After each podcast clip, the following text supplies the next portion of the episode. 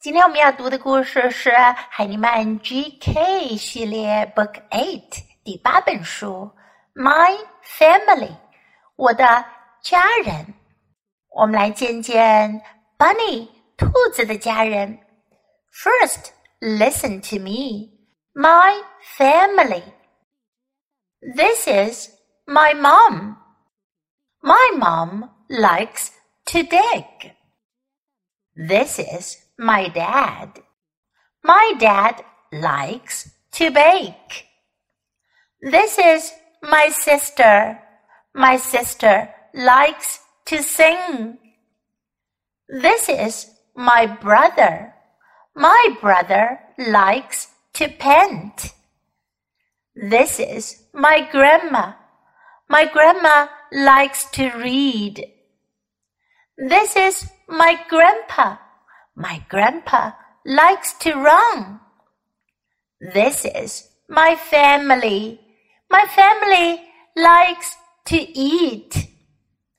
And my family loves to play. 在今天这本书中，我们学到了这样一个句型：This is。这个句型用来向别人介绍我们认识的人。This is，这位是。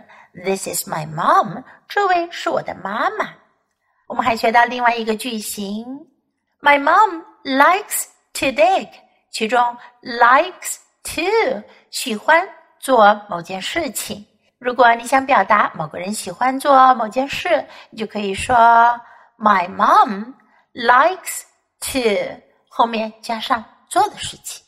My mom likes to dig。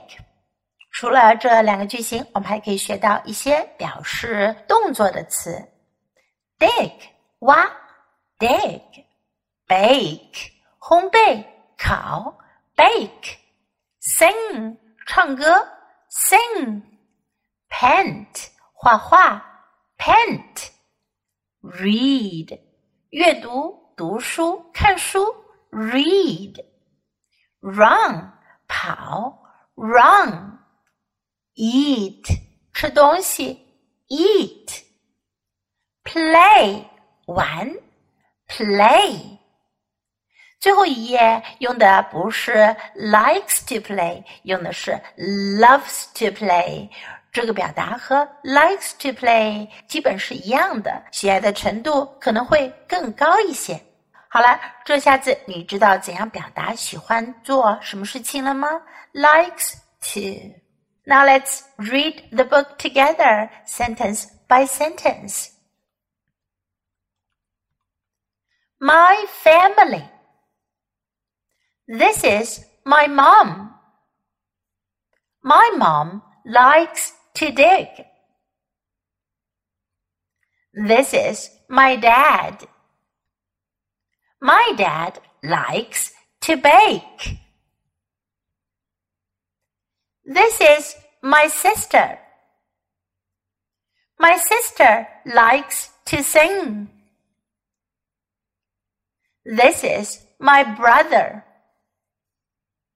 My brother likes to paint. This is my grandma. My grandma likes to read. This is my grandpa.